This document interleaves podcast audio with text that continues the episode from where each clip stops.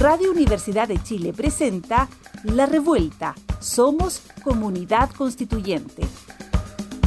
El magazine radial que celebra la escritura de la nueva constitución y propone un punto de encuentro para analizar su contingencia. Conduce Andrea Gutiérrez Vázquez junto a las opiniones de Constanza Valdés, Carolina Redondo, Danilo Urrutia y Nona Fernández. Hola, bienvenidas, bienvenidos, bienvenides a La Revuelta, nuestro programa magazine de los viernes. Eh, estamos, oye, que estamos revueltas. Carolina Redondo, Nona Fernández, yo tengo pero revuelto el estómago. pero Menos mal que este programa es hoy día viernes. Porque si hubiera sido, imagínate si lo grabamos el lunes o el domingo en la noche, imagínate cómo hubiéramos estado. Por suerte ha pasado una semana. Ah, sí, para, ahora no, nada, pero a veces yo digo, ¿por qué es viernes? No, todo, todo. Siempre siento que es como que este, estos últimos días, semanas, el mundo estuviese efectivamente muy revuelto. Entonces, es un agrado poder estar con ustedes y poder descargar todos nuestros pensamientos en esta, en esta horita, bueno, 50 minutos. Oye, no me, hablen, no me hablen del domingo, no me hablen de sus sufrimientos, no me interesan. No, no las quiero llorando en este programa. No quiero que vayamos a, a, la frase de la semana pasada eh, y, al, y al ganador, ganadora de nuestro libro. Así que, ¿alguna diría la frase? Por supuesto, la frase decía así, decirle al gigante egoísta del Senado Chile que trabaja en Valparaíso, que por el bien de Chile y esta convención suelte las oficinas que son de propiedad de la ciudadanía. Ya basta con esta humillación. Y la frase la dijo Benito Baranda. Así es. Don Benito. Y la ganadora es Elisa Ber. Elisa, arroba Elisa Berm. Te ganaste, cuéntanos el libro, Nona, que a ti te gusta contar esto. Cuando el ángel pase, cuando el ángel pase lista, perdón, de Eva Devia, de Ediciones del Gato. ¡Bravo! Oye, Super Elisa, te van a contactar por interno para que te llegue tu librito. Y ahora sí, chiquillas, desahoguémonos porque el domingo, weón, lo pasamos, pero pésimo.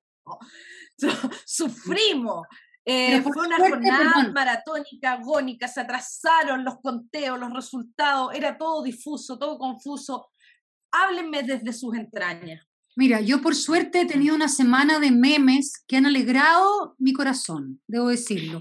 Muchas que se han portado bien con esos memes maravillosos que han hecho para subirnos el ánimo, para volver nuestro corazón a su espacio pero el domingo fue rudo. ¿Y sabes lo que fue más rudo de todo?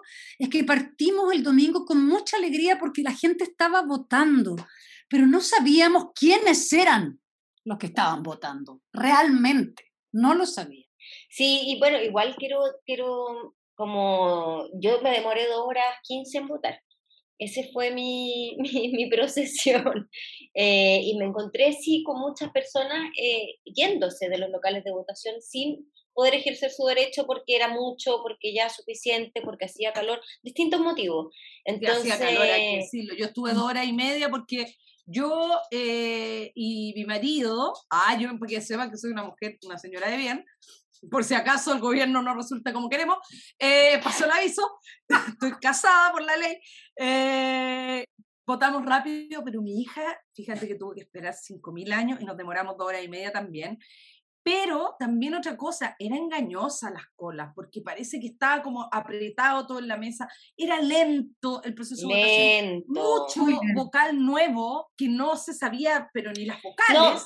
Pero no, ¿sabéis qué? ¿Sabéis qué, Andrea? A mí lo que yo pensaba que era eso, porque algunas mesas se constituyeron con tres vocales, entonces, no con cinco. Entonces pensé yo, quizás esto hace que el proceso sea más lento, etcétera, y no. Tengo confianza en que esta segunda vuelta no va a ser así solo porque tenemos una papeleta. La papeleta de Cores era muy grande y las personas muchas veces no sabían por qué Core votar y llegaban recién a la urna a decidirlo. Entonces, era todo esto, eh, hacía que, que fuera mucho más lento, más complejo, porque yo, por supuesto, en mi impaciencia me acercaba, miraba y veía que efectivamente las personas se quedaban mucho rato adentro mirando esa sábana. Sí, Hay que la cara zapa y preguntona. No, y me puse a organizar las filas. Oiga, podemos pasar, porque mira, ya allá en la mesa, en la 99, ya se desocupó. ¿Por qué no subía dos personas para allá? Me puse a organizar el local, me tuvieron dos horas ahí. La, claro, la gente pensado que era como apoderada. La, encargada del local. La encargada. Estaba con la local y la gente dice, no, es que la, la Carolina tiene una, una, conversación muy fácil. Suelta la fácil.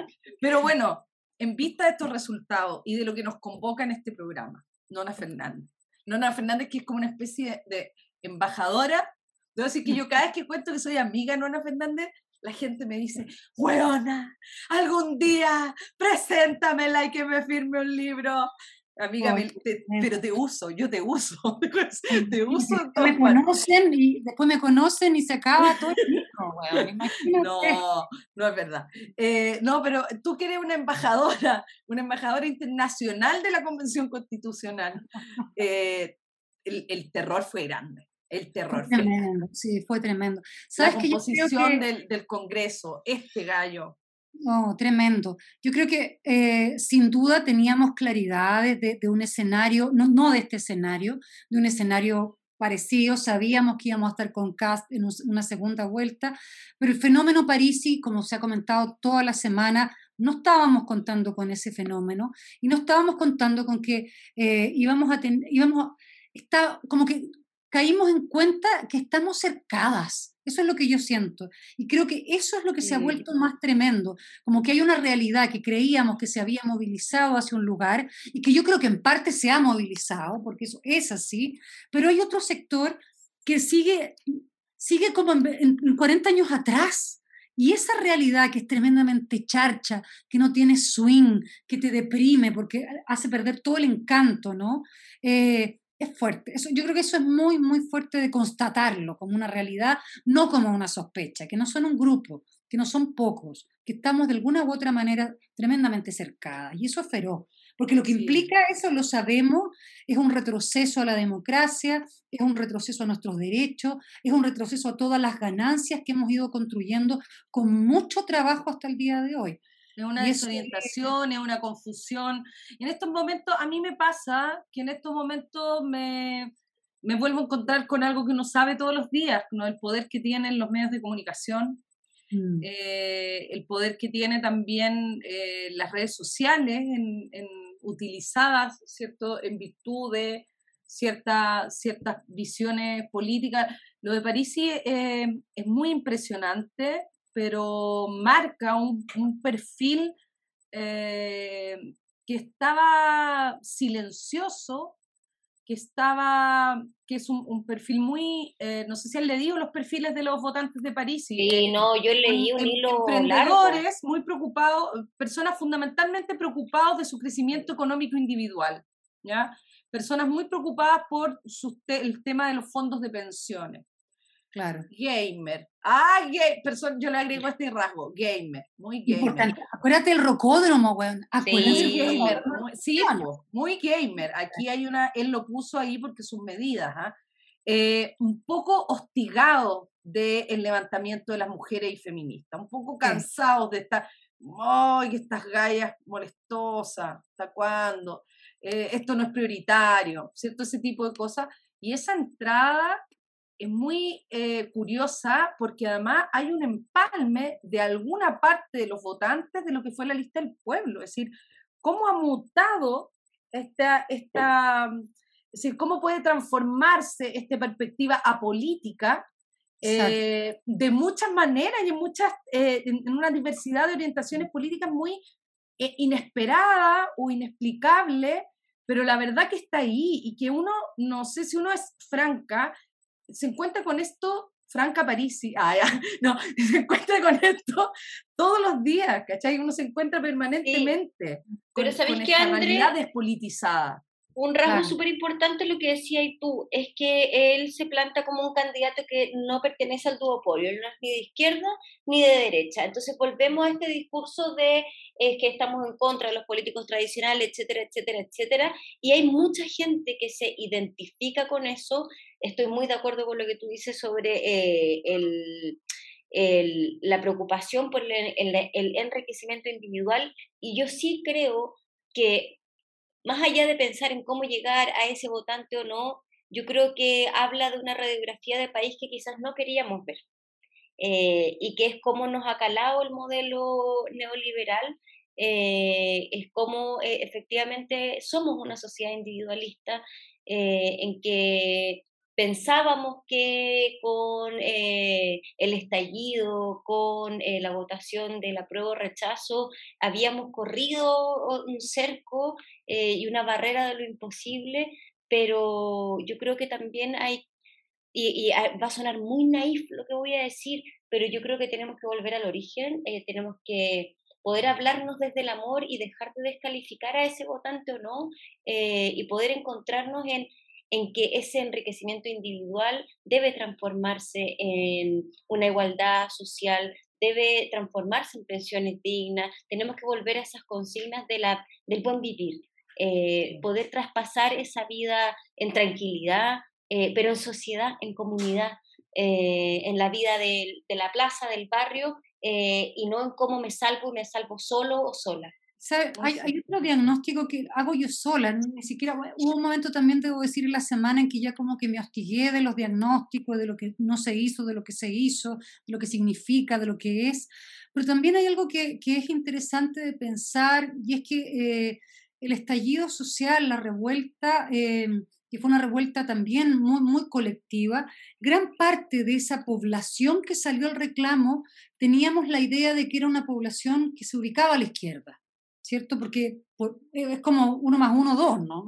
Y creo que no era así. O sea, parte de esa población que hizo un reclamo por la dignidad de su vida no tenía una mirada política de la, de la situación, del escenario. Simplemente era una población que estaba hastiada de, de, del escenario político y del abuso, sin duda, y que ve en estas alternativas, eh, como las que ya mencionamos, posibilidades, ¿no? Como, pero ese diagnóstico también creo que es bien crudo de hacer, es súper crudo de hacer, está muy bien que lo hagamos, ¿no? Sin duda que sí, y concuerdo con lo que dice la Caro, tenemos que retroceder los, cinco pueblos que nos pasamos en muchos ámbitos y ver cómo lo hacemos para domesticar a esa gente. Ahora, hablemos un poco de, a mí me, yo pienso en Gabriel Boric. Pienso que Gabriel Boric se aventura con las resistencias políticas de ese momento, en la interna del Frente Amplio, a ser candidato en las primarias para enfrentar a un supuesto Daniel Jadwe ganador de esas primarias. Claro. Resulta ampliamente ganador de esas primarias primer hecho inesperado que quizás desde su grupo o eh, desde su equipo ya podía sentirse, no sé, pues uno siente un poco en la calle cómo va la cosa, pero uno a veces también se autoengaña porque uno anda todo el día metido en la campaña, como que no se podía saber mucho, ¿no? Pero aparece el, el y, y, el candidato se tiene que ir poniendo como a la altura, ¿no? Porque primero todo era ganancia para Gabriel, ¿no? Era todo, claro para don Gabriel. ¿Cómo se le dice a los candidatos? Gabriel, le vamos a decir. Al candidato. A, candidato, candidato Gabriel. Y, em, y, y, pasa eh, a esta etapa, a esta contienda, y de nuevo uno lo ve en ponerse a tono, al día, vamos a los debates, eh, con un bastante buen desempeño, muy bajo en errores, digámoslo que un candidato que comete muy poco error, eh, porque puede ser que uno no esté de acuerdo con ciertas cosas que dice, pero las dice. No son, no son actos fallidos, muy, es muy poco de errar. Y llega este escenario donde tú dices, pucha, menos mal es Gabriel Boric, porque aquí hay que hacer un nivel de amplitud, porque aquí hay que abrir mucho, porque en, acá nadie sobra, bienvenido al partido de la gente, bienvenido como dicen los memes, eh, ex anarquistas por Boric, vamos, vamos plegándonos. La, Gente odia a Boric por Boric. claro, ese nivel de amplitud y uno dice, mira, qué increíble, ¿ah? Porque hay que tener un nivel de estómago y de, y de laxitud y de ejercicio en esta cosa del, del acuerdo, de la inclusión, que eh, esperamos que él, digamos, pueda desempeñar, porque lo necesitamos que lo desempeñe y que lo haga, pero uno ve voluntades, chiquillas, de, de, gente que no te hubiera imaginado nunca, un sentido de la responsabilidad que a mí hizo que me volviera el alma al cuerpo. un sentido de la responsabilidad del peligro que enfrentamos, insisto, ese peligro parte por las vidas de las mujeres y las disidencias y institucionalmente por la Convención Constitucional, que es aquello a lo que apostamos la transformación de nuestras vidas. Entonces, que depende. ¿verdad? Yo como que pensaba hoy día, mira, ¿cuál sería tu piso mínimo de exigencia para Gabriel Boric? Cuida la convención. Exacto. También creo lo mismo. Y sabes que sobre lo ah, que... No soy tu hijo, no soy tu papi, pero cuida la, cuidar la convención. Sobre lo que dices, creo que también es súper importante señalarlo. Yo partí eh, chacoteando con el tema de los memes, pero creo que algo que ha sido fundamental es ver cómo, la, cómo desde el ejercicio político, de la, de la Realpolitik, hasta la gente en la calle, hasta la gente en las redes, ha tomado esta situación con la seriedad con la que hay que hacerlo. Digo, los memes, como un ejemplo, aunque serios no son, son una manera de entender cómo nos sentimos todas, todos, todos movilizados por esta, por esta puesta en jaque en la que estamos. ¿no? Acá hay una disputa que no es la disputa de cuál va a ser el, próximo modelo, no es lo mismo que Bachelet y Piñera, lo que tenemos acá es muchísimo más serio y lo hemos entendido así. Y el, no, sabíamos, no sabíamos que Piñera iba a ser Piñera, digámoslo. Era otro Piñera, era Bachelet con otro Piñera. Es verdad, absolutamente, pero este personaje que se viene que lo, entendemos perfectamente el perfil psicopático que tiene este personaje, eh, es, es, lanzarnos al vacío y eso lo hemos entendido. Y creo que ese sentido de la responsabilidad que la, que la buena ciudadanía está teniendo eh, es maravilloso y yo lo voy a hacer una apuesta aquí, ¿eh? voy a hacer. Ah. Vamos a revertir la web, la vamos a revertir. Ah. La vamos a revertir. Creo que, es que obvio que sí. Tenemos que tener esa convicción, esa convicción y yo creo que así como la Andrea dice, como eh, el candidato eh, ha ido sorteando eh, una situación en la que yo creo que quizás no proyectó realmente estar. porque como bien decía la Andrea... está llamado ese niño. No, pero como decía la Andrea, esto fue, ya, vamos, vamos a la pelea y hoy día está en el lugar en el que está, se ha tomado el compromiso con responsabilidad, etcétera. También creo que todas y todos quienes estamos y quienes están ahí dentro de tanto los partidos políticos como todos quienes son autoconvocadas, convocados, eh, estar súper alineados, porque como ustedes dicen, eh, hay muchas cosas en juego y aquí yo voy a poner un tema, ustedes me dicen qué piensan. Eh, ya basta de mencionar este voto de castigo del anticomunismo.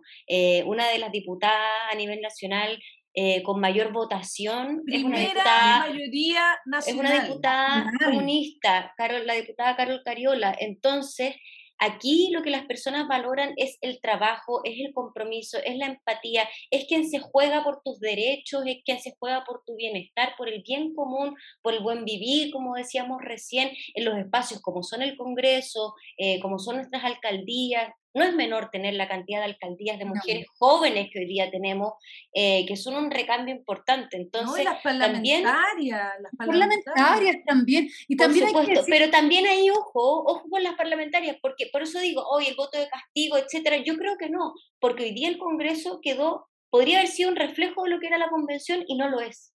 No, El Congreso retrocedió en ese sentido. Entonces, yo creo que más que retrocedió, amiga, es el músculo de acostumbramiento. El, mm. Congreso se, se, vota, se despliegan las campañas de otra manera. Lo de la convención fue todo nuevo. Tuvimos un nivel de exhibición, quienes fuimos candidatos y candidatas, muy distinto al que tienen los diputados, los diputadas. Entonces la gente funciona bajo otras lógicas, la nomenclatura política ya está instalada y la maquinaria diputacional ya está instalada ya es una lógica hacer campaña, yo creo que, que responde un poco también a, a, eso. Y lo otro que quería decir a propósito de lo que tú dices, basta con ese miedo comunista, cuando decimos a qué nos enfrentamos, compartamos, yo, yo quiero citar a la Karina Noales, que hace una cosa muy interesante en redes sociales, cita los artículos que son peligrosos para las vidas de las personas. Mm. Eh, cuando decimos, no estamos haciendo una caricatura sobre casa, estamos hablando de alguien que quiere institucionalizar la violencia y la segregación. Exacto. Quiere validar institucionalmente el uso de la fuerza, la violencia, la represión y la segregación eh, y homogenizar bajo una imposición nuestra sociedad. Y eso es un peligro. Eso es un peligro. Oye. La precarización de la vida de las personas en los ámbitos donde las personas no, no tienen idea que el tipo está pensando. Pensar que quiere que, quiere que trabajemos hasta los 85 años, por ejemplo. Este tipo de medidas son weas que tú decís, perdón, este caballero está completamente loco. Agregando un poco más a lo que por supuesto tú dijiste, ¿cachai? Que es lo, que, es lo fundamental. Yo quiero no aprovechar. ni a jubilarse. Oh. Además estaría trabajando todavía, imagínate, apenas se puede las patas.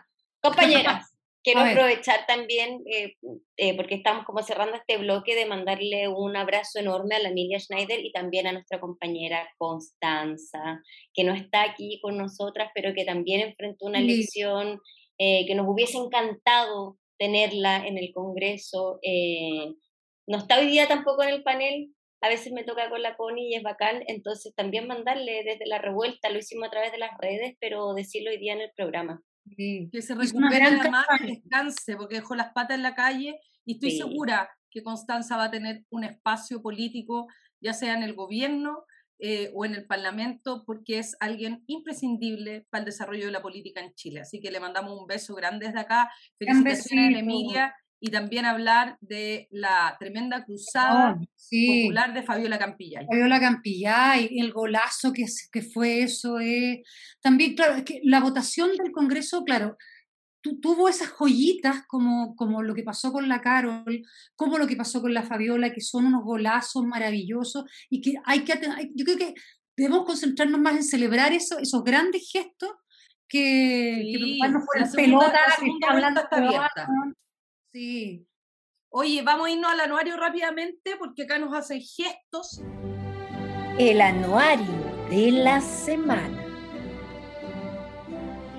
Eh, vamos a ir con nuestra colega, nuestra colega Malucha Pinto. Malucha Pinto es madre, es abuela, tiene dos hijos, cinco nietos y nietas. El hijo menor la vinculó a la causa de la inclusión, acción que toma ella con mucha fuerza. Viene del mundo de las artes desde desde la tierna infancia, porque tiene grandes, grandes mentores.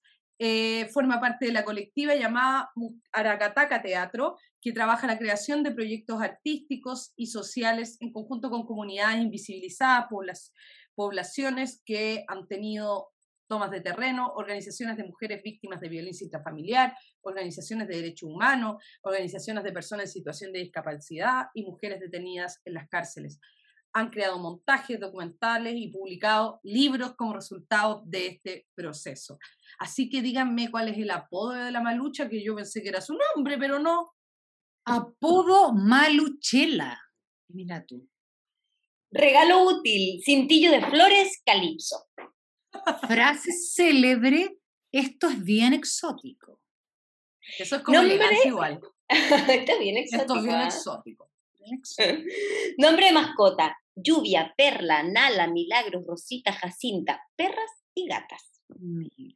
Signo zodiacal, Aries, mira, ascendente en Sagitario. Wow. Lo que nunca se vio, tirándome en paracaídas. Amor platónico, Warren Beatty. Sueño frustrado, ser cantante de rock. Oye, ah. así es prima Malucha, una, una de las representantes del mundo de las artes dentro de la Convención Constitucional y como ven ahí, muy vinculada al trabajo territorial en el arte y la cultura desde siempre. ¿Y qué hago ahora?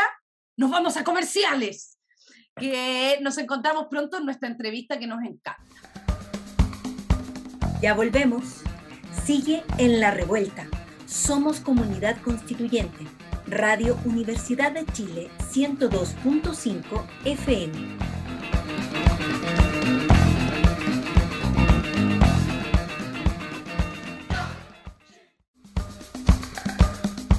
La revuelta. Ya está contigo Andrea Gutiérrez en la conducción. La acompaña Nona Fernández y Carolina Redondo. Y llegamos a nuestro segmento de la entrevista. ¿Cómo lo pasaron los comerciales? Ah, no, ya me estoy demasiado, demasiado actitud bien en la mía. Eh, no, vamos al segmento de la entrevista. Otra entrevista que muestra una arista diferente de la Convención Constitucional, ¿cierto? Nos vamos a adentrar en otro, en otro espacio eh, y con una persona que conocemos, para, revelémoslo Úrsula, Úrsula Eggers fue candidata a concejala de Providencia y a mí me tocó personalmente conocerla en esa época, poder compartir con ella, porque es además una tremenda defensora de los derechos humanos, de hecho es parte de la Coordinación de Derechos Humanos de Providencia, es madre, es feminista, es presidenta de la Coordinadora de Derechos Humanos, como les decía, de esta comuna, y su nuevo cargo es presidenta del Sindicato de los Trabajadores y Trabajadoras de la Convención Constitucional, la primera presidenta, pero además entonces es trabajadora de la convención. Y eso nos interesa mucho poder como conversarlo con ella, profundizarlo. Así que bienvenida a la revuelta, Úrsula. Gracias por conversar con nosotras. Hola, eh, muchísimas gracias. Tremenda presentación, Andrea. Muchas gracias por la invitación. Estoy muy contenta de poder estar acá con ustedes, tremendas mujeres también eh, y, bueno, comentar lo que está pasando en la convención, eh, esta, esta, organización que está recién eh, empezando, pero que era muy necesaria de trabajadoras y trabajadores de la convención y bueno, y otras cosas, ¿no? Hoy día, digamos, el día de ayer se conmemoró el, el Día Internacional contra la Violencia hacia las Mujeres, así que interesante poder estar conversando acá con, con ustedes sobre, sobre temas que, que, son transversales, pero también entre mujeres y quizás sobre feminismo, ¿no? Así es. Chiquillas, ¿se lanzan o me lanzo yo? No, no, es que, bueno, ya hemos mencionado muchas veces aquí en la revuelta eh, el no pago de remuneraciones de los asesores, las asesoras de convencionales, eh, ha salido en todos los medios, nosotros siempre lo destacamos, eh, la Andrea, la Nona, yo, porque a veces es una realidad que incluso desde trabajadores y trabajadoras de arte, cultura y patrimonio eh, conocemos muy de cerca, que no lleguen las platas, que no entreguen los fondos, etcétera, y, parecía que era algo que ocurría en algunos lugares como muy alejados como el arte, pero resulta que se está replicando en un proceso tan importante como es la convención eh, ¿Y ustedes ya cuántos meses llevan? ¿Cómo, cómo, ¿Cómo se va a regularizar eso? ¿Cómo ves esa situación y cómo finalmente terminan agrupándose. Cuéntanos un poco cómo ese trayecto, esa trayectoria, Úrsula. Eh, sí, gracias por, por la pregunta, eh, Caro, porque de verdad que uno ve la convención y en realidad eh, no ha sido nada fácil. Eso no es un secreto, digamos, todos sabemos de que han habido trabas, han habido hartos torpedeos y así todo vamos saliendo adelante y vamos porque les trabajadores de la Convención Constitucional somos parte fundamental también del desempeño de esta, ¿no? Somos la parte invisible que hacemos la, la peguita más de hormiga, eh, desde comprar café hasta eh, escribir indicaciones, en, el fondo las hacemos todas. Y hay diferentes tipos de trabajadores también y trabajadoras eh, lo cual es bien interesante porque cuando se habla de, asesores, de alguna manera también se, muestra como una, figura o uno se imagina como, como esta persona ¿no? muy profesional, con mucha expertise, que le da consejos a, esta autoridad, ¿no? Eh, y finalmente, y afortunadamente, en la convención esa figura es diferente, o sea, somos personal de, apoyo de les convencionales. Eh, los compañeros mapuche tienen un término que, calza muy bien con lo que hacemos, que es que yufe, que es eh, quien, quien ayuda, quien, quien apoya, eh, más que quien asesora, que es una cosa como más vertical. Eh, y bueno, sí, hemos tenido hartos problemas también, al igual que la convención en general. Eh, y llegó un momento en que esos problemas ya empezaron a verse eh, insostenibles. O sea, había temas de, no contratación, por ejemplo, después de tres meses de funcionamiento, cuatro meses de funcionamiento, el tema obviamente de los pagos. Si no estábamos contratados no podíamos recibir nuestra remuneración, entre otros problemas. Entonces, eh, eran conversaciones de pasillo, nadie quiere perjudicar a la convención porque estamos dándolo todo para que sea un proceso exitoso eh, pero finalmente decíamos, pucha, este proceso histórico tampoco puede darse sobre la precarización laboral. Entonces llegó un momento y dijimos, bueno, hagámoslo bien, hagamos, conversemos, organicémonos, hagamos estrategia, porque no queremos ser otro, otro problema más que tenga la convención, pero no podemos permitir eh, que se nos pasen a llevar los derechos laborales.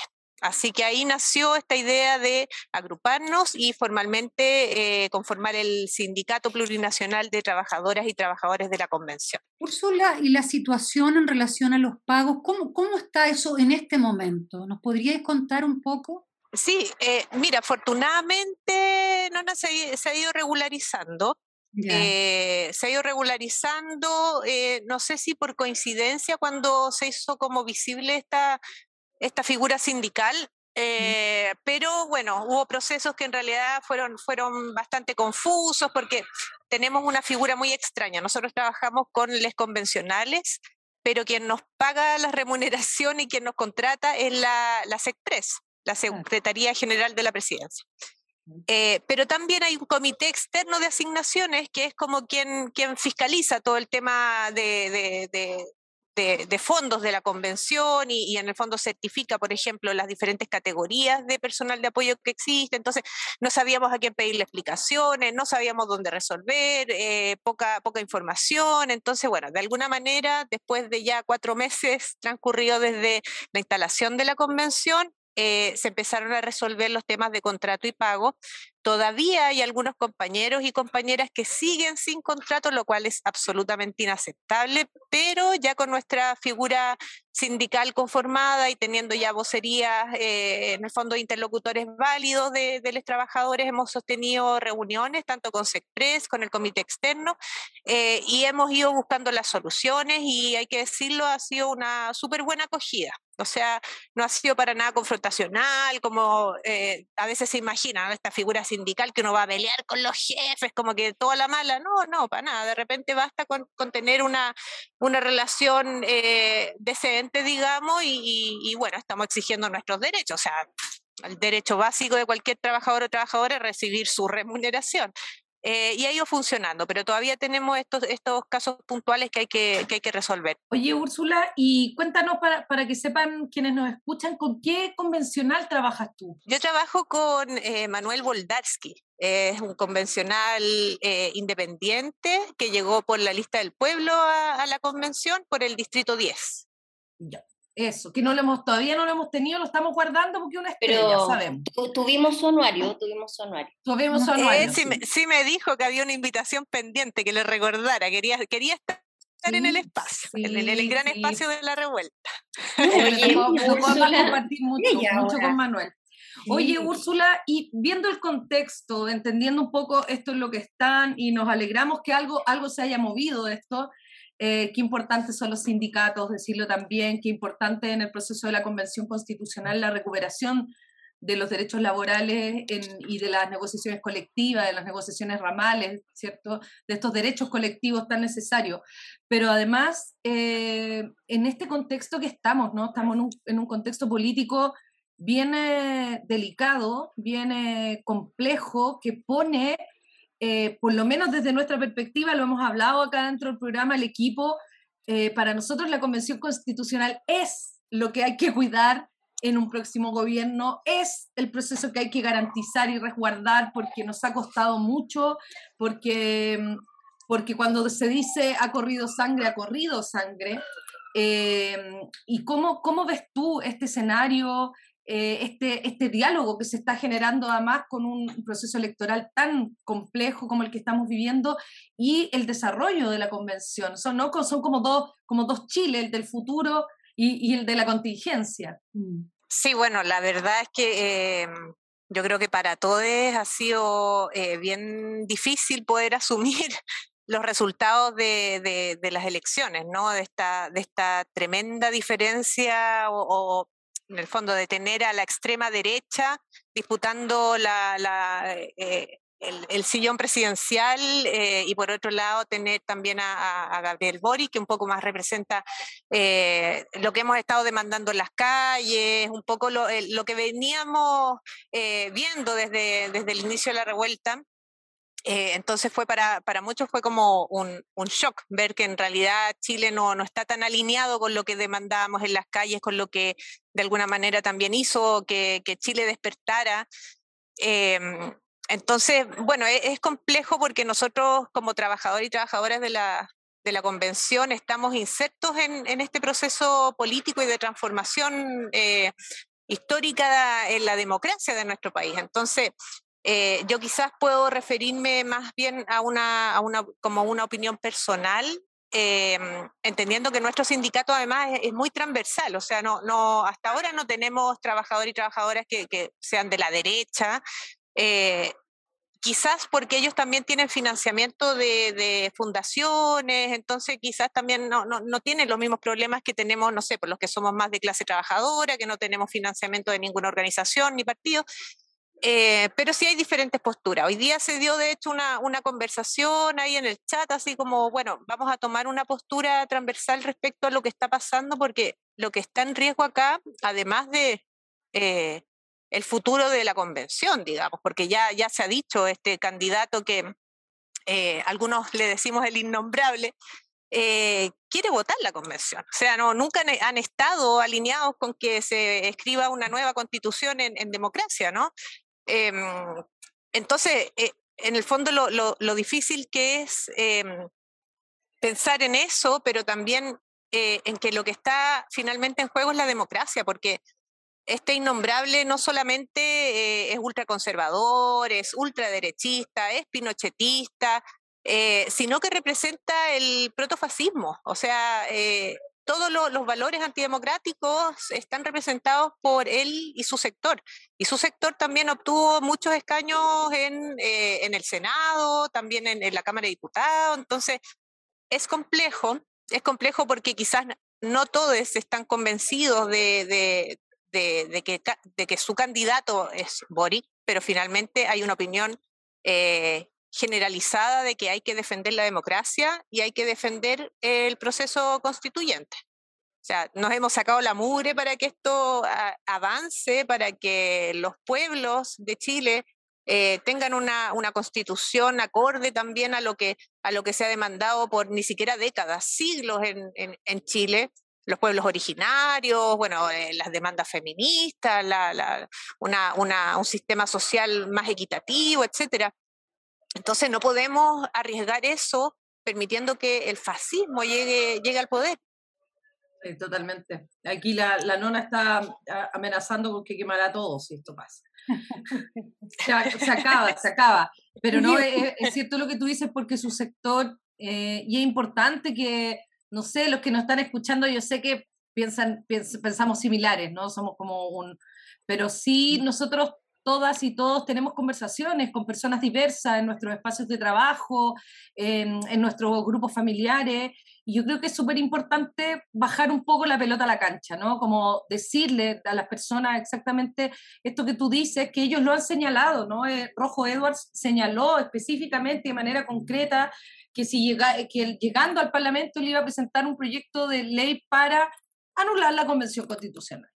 Eh, simplemente, ¿no? Como, entonces, esto está en su proyecto. Eh, vemos que hoy día se desentienden de algunos, ¿cierto? Sacan rápidamente pero, pero entendemos, su, su pensamiento es así, está así, eh, hay una, un negacionismo a las violaciones de los derechos humanos, no solo las ocurridas en la revuelta social, sino que eh, desde eh, todo el proceso de dictadura que está documentado, etcétera. Y creo que es importante que se vaya entendiendo cómo afecta nuestras vidas esta visión de mundo, porque hacen campañas muy efectivas, hacen campañas muy engañosas, pero acá hay algo muy importante que defender, que nos ha costado demasiado, que ustedes además ahí han puesto el cuerpo, eh, han puesto em, sus capacidades, como decías tú, desde el café en adelante, porque están todos disponibles y trabajando para que esto suceda. Eh, perderlo sería eh, el gran fracaso de este país, probablemente. Sí, yo, perdón, quería agregar que tú decías, Andrea, como e, efectivamente y probablemente somos una caja de resonancia, sobre todo quienes eh, escuchan la revuelta, eh, quienes nos escuchan, eh, porque probablemente sintonizamos hacia el mismo lugar, pero sí creo que es fundamental y sobre todo, ya que hoy día nos acompaña la Úrsula, que, que lo que tú decías, Andrea, poner el cuerpo. Y creo que la Úrsula es una persona que en distintos espacios, yo leía por ahí internet, me soplaba que desde bombera en adelante. Entonces, es una persona que ha habitado esos espacios de, de voluntariado, de, de, estar en la calle, entonces, creo que hoy día eso es lo que se requiere, no solo de, eh, de, de, las Úrsulas que lo hacen históricamente, sino de que todas podamos eh, salir y, poder conversar, tener esa conversación que al parecer, y como decía Úrsula, nos dimos cuenta que no todos estábamos pensando tal cual, y ahí también preguntarte eh, cómo lo ves, porque en algún momento yo leía las redes sociales previo a la elección como repitamos la votación de apruebo o rechazo. Eh, y resulta que los resultados mostraron cosas muy distintas. ¿Qué sientes tú en relación a eso, Úrsula? Tú sobre todo que lo has vivido en la calle. Sí, súper, súper interesante esa pregunta porque en realidad e, es, difícil medir el resultado como del plebiscito apruebo rechazo y compararlo con, con las elecciones, porque el apruebo rechazo era algo como sin rostro, sin nombre, era como un cambio que, que, más, más, más, de fondo, más, más de concepto. Eh, y ahora hay que ponerle nombre y apellido a quienes vamos a, elegir para que sean nuestro, nuestro mandatario. Entonces, es, muy difícil eh, comparar. Creo que, no se puede esperar tener los mismos resultados. Em, sin embargo, la abstención es un fenómeno que, es digno de, de analizar. Em, probablemente sigue pasando esto de que, y se escucha también, yo lo escucho mucho en las calles, conversando, por el propio trabajo que, tenemos que hacer en, la convención, con, diferentes organizaciones, de que, claro, mañana me voy a tener que levantar igual a trabajar, así que da un poco lo mismo eh, quien salga. Pero ahí eh, el llamado también, yo creo que lo más importante es como bajar el discurso, o sea, hablar de fascismo, habemos muchas personas que sabemos lo que es el fascismo, pero hay otros que no. pues. Entonces eh, hay que aterrizar qué, qué, es lo que significa realmente que esta persona llegue al poder, que estos diputados eh, lleguen al Congreso, que, es violento hacia las mujeres, de que las madres solteras, como es mi caso, que no me gusta el término madre soltera, pues, o sea, soy una mamá que materna sola, pero que de alguna manera, eh, por ejemplo, vamos a dejar de tener ciertos apoyos estatales eh, simplemente porque no estamos casadas si es que llega esta persona al poder. Eh, así y muchas cosas, o sea, también partiendo porque esta persona en los debates ha mentido, ha mentido incluso con su programa, que lo desconocía en debates formales. Entonces, realmente la persona que, pueda estar escuchando y que de alguna manera se compra este, este discurso, eh, a tener mucho más ojo, a, averiguar un poquito, a escuchar a quienes quizás estamos más metidos en política y a llevarlo al piso. O sea, ¿qué significa esto? Eh, ¿Qué significa también tener un, futuro presidente como Gabriel Boric, ¿no? Que, que, está mucho más acorde a las necesidades sociales que existen en nuestro país eh, y no como este otro candidato que además ha vivido siempre en el privilegio, que, detesta a los migrantes y es de familia migrante y, él dice que detesta, o bueno, no que detesta, pero que sí la, migración ilegal es tremenda y resulta que su padre fue eh, un teniente nazi que llegó de forma ilegal a Chile, entonces es absolutamente inconsecuente y quienes más vamos a vernos eh, en el fondo eh, afectados por las políticas que puede implementar, que tampoco sabemos bien cuáles son, pero su programa, si alguien lo ha leído, es del terror. Eh, vamos a hacer las mujeres, la clase trabajadora, por supuesto, los migrantes, entonces a tener mucho ojo, porque el fascismo vende, vende sus ideas de esa manera, muy, con un discurso muy populista, eh, engancha con ideas fuerzas, metiendo miedo, el tema de la seguridad, y se enganchan de eso. Sin embargo, si la gente le tiene miedo un poco a, que le sigan rayando las calles, a, este descontento social, a las marchas, o sea, si llega a salir Cast, las marchas van a ser aún más fuertes y más potentes, o sea, va a haber aún más descontento social, entonces de ninguna manera va a haber una tranquilidad y una paz como lo que ellos esperan, y, por el contrario, también va a haber mucha más represión, eh, posiblemente haya persecución política, entonces eh, es importante lo que pasa, ojalá todos nos informemos mucho al momento de ir a votar.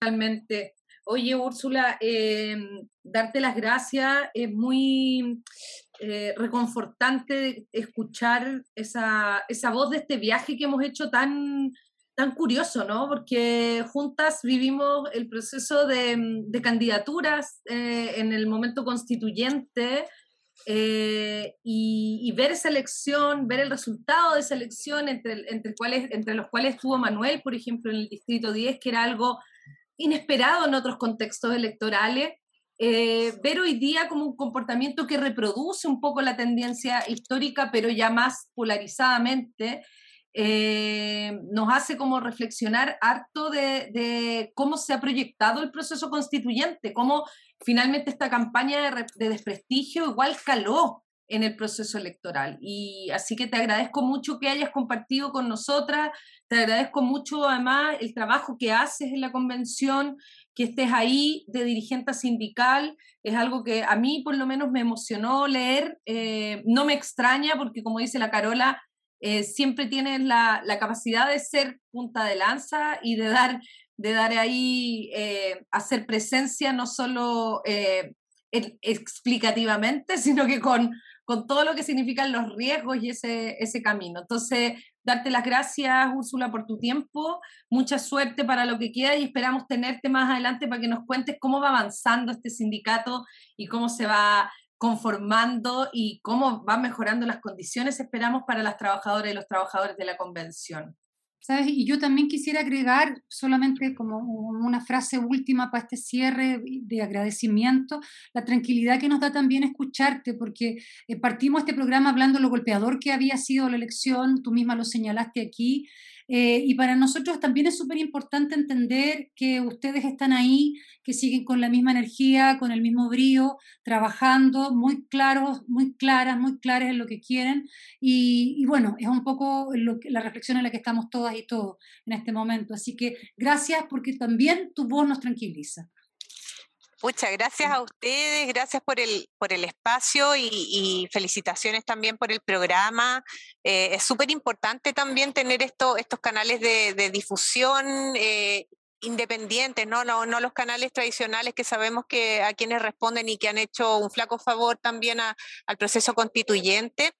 Eh, y quisiera también agradecer y saludar a, los compañeros, trabajadores y trabajadoras de la convención. Tenemos muchos compañeros que están ahora en la región del Biobío, que financiaron los viajes y su estadía por su bolsillo, digamos, porque no estaban contemplados los gastos para asesores.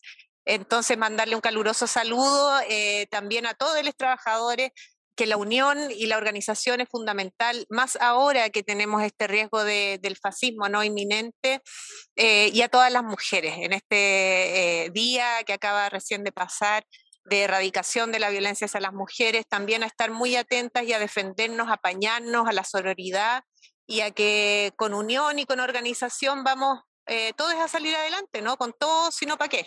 Muchas gracias, Úrsula. Bueno, y despedimos a nuestra tremenda invitada y seguimos con la revuelta. Bueno, después de esta entrevista tenemos que ir a nuestro segmento que se llama El silabario constituyente. Comisión de forma de Estado, ordenamiento, autonomía, descentralización, equidad, justicia territorial, gobiernos locales y organización fiscal. ¿Quién lee la definición? Que tengo actrices para tirar las chuñas aquí. Ah, ya. Yo. Es la comisión que definirá cómo se organizará el territorio nacional, definirá si tendrá 16 regiones o si se dividirá en macrozonas. Se discutirá sobre la descentralización del Estado, la modernización de este, las atribuciones, competencias y carga tributaria de los gobiernos locales. Además, se analizará las garantías de autonomías territoriales y de pueblos originarios. Está integrada por 25 constituyentes que no pertenecen a la región metropolitana. La coordinación es de Jennifer Mella, Independiente Convergencia Social, y Adolfo Millabur, Pueblos Originarios. Excelente.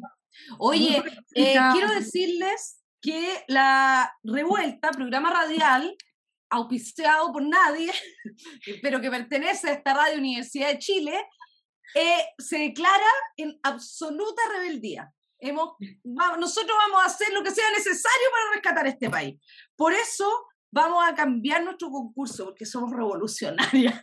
Vamos a cambiar nuestro concurso. Nona, explica tú esta cuestión porque si te ocurrió a ti. Mira, es que hemos tenido una gran semana que nos ha alegrado el corazón, ya lo dijimos, de memes, la creatividad de la gente ha sido maravillosa. Entonces vamos a tener un concurso de memes.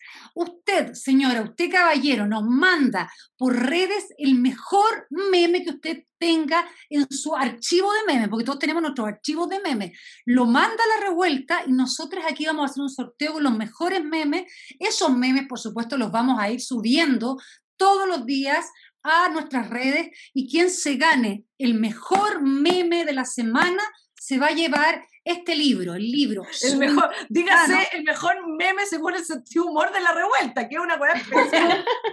Por supuesto. Oye, pero se van a llevar un tremendo premio, el libro Sueño Lejano de Lilian Flores, de la narradora Lilian Flores, que es un libro de cuentos, es un tremendo libro de cuentos. Voy a leer muy poquito de la reseña para no dar la lata, pero es una gama de sucesos extraordinarios que se cuela en el doméstico día a día y termina pauteándolo. Sueños premonitorios de un presente en el que ese inquietante imaginario ha dejado de ser ajeno. Es un libro de cuentos buenísimo de editorial del gato, igual que el libro que tuvimos de Eva Devia la semana pasada. Muchas gracias a Ediciones del Gato y ahora vamos a cerrar el programa de hoy con un podcast, porque tenemos que reflexionar, chiquillas, tenemos que reflexionar. Y este podcast se llama La verdad será establecida por los tribunales de justicia. Recordemos por qué hicimos la revuelta y este, este podcast escrito por Marcelo Leonard, un joven dramaturgo, y lo interpreta Néstor Cantillana. Escúchenlo, escúchenlo porque está buenísimo. Exactamente. Nos vemos la próxima semana. Les queremos. ¡Arriba los corazones! ¡Mándennos sus memes! Chao, chao. La verdad será establecida por los tribunales de justicia. ¿Usted ha escuchado eso? ¿Cuántas veces? En los diarios, en la tele, en la calle, en la radio. La verdad será establecida por los tribunales de justicia. Es una frase tranquilizadora, así tal cual, ¿cierto? Podemos respirar tranquilos, ¿cierto? Podemos estar tranquilos porque sabemos que hay algo, que hay alguien, que hay alguienes que nos podrán salvar y podrán establecer la verdad y a la vez impartir justicia para todas y todos y todes el Estado de Derecho le llaman. La verdad será establecida por los tribunales de justicia, esos que establecen la verdad y la justicia, y los integrantes de los tribunales de justicia, esos ciudadanos que son iguales a nosotros, pero quizá mejores, porque nos castigan o absuelven según nuestras propias culpas, son ciegos a las clases sociales, a los apellidos, a los colores de las pieles, a las edades y a cualquier rasgo de género. Es bueno que sea así, porque a los tribunales de justicia les entregamos todo. Y la justicia, nada menos, nada menos. ¿Usted realmente cree que es así? Se lo pregunto en serio. ¿Usted realmente cree que es así? En cada frase que he dicho, cada palabra que he pronunciado, ¿usted ha sentido así parsimoniosamente porque me ha encontrado la razón? ¿O se ha pegado una sonrisita medio chueca pensando que en cada palabra he sido más irónico que la chucha? ¿Mm? ¿Qué me dice? ¿Qué es lo que piensa cuando alguien dice la, verdad, será, establecida, por los, tribunales, de justicia? ¿Piensa que es la verdad? ¿O piensa, estáis chistosito, compadre, ¿eh? me estáis hueveando, ¿no es cierto? Espere, no, no me conteste. No es necesario. Porque si usted piensa que los tribunales de justicia y las leyes de la República juzgan igual a un pobre que a un rico, a un chileno que a un migrante, a un hombre que a una mujer, a un pituco de las tres comunas que a un simple poblador, a un huinca dueño de fondo que a un mapuche que lucha por sus tierras, entonces no hay nada que hacerle. No es necesario escuchar su respuesta, pero no se preocupe.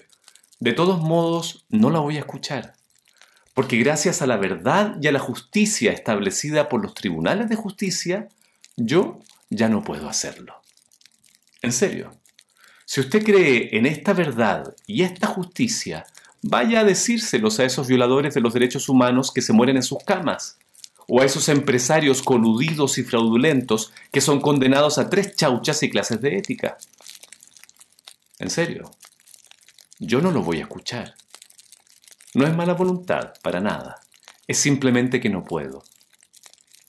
A mí me condenaron por vender sedes piratas en la calle y me morí en el incendio de la Torre 5 de la cárcel de San Miguel. Todavía escucho los gritos de los compañeros, todos negros y pobres. Perdone por no oír su respuesta, pero no tengo oídos para nada más.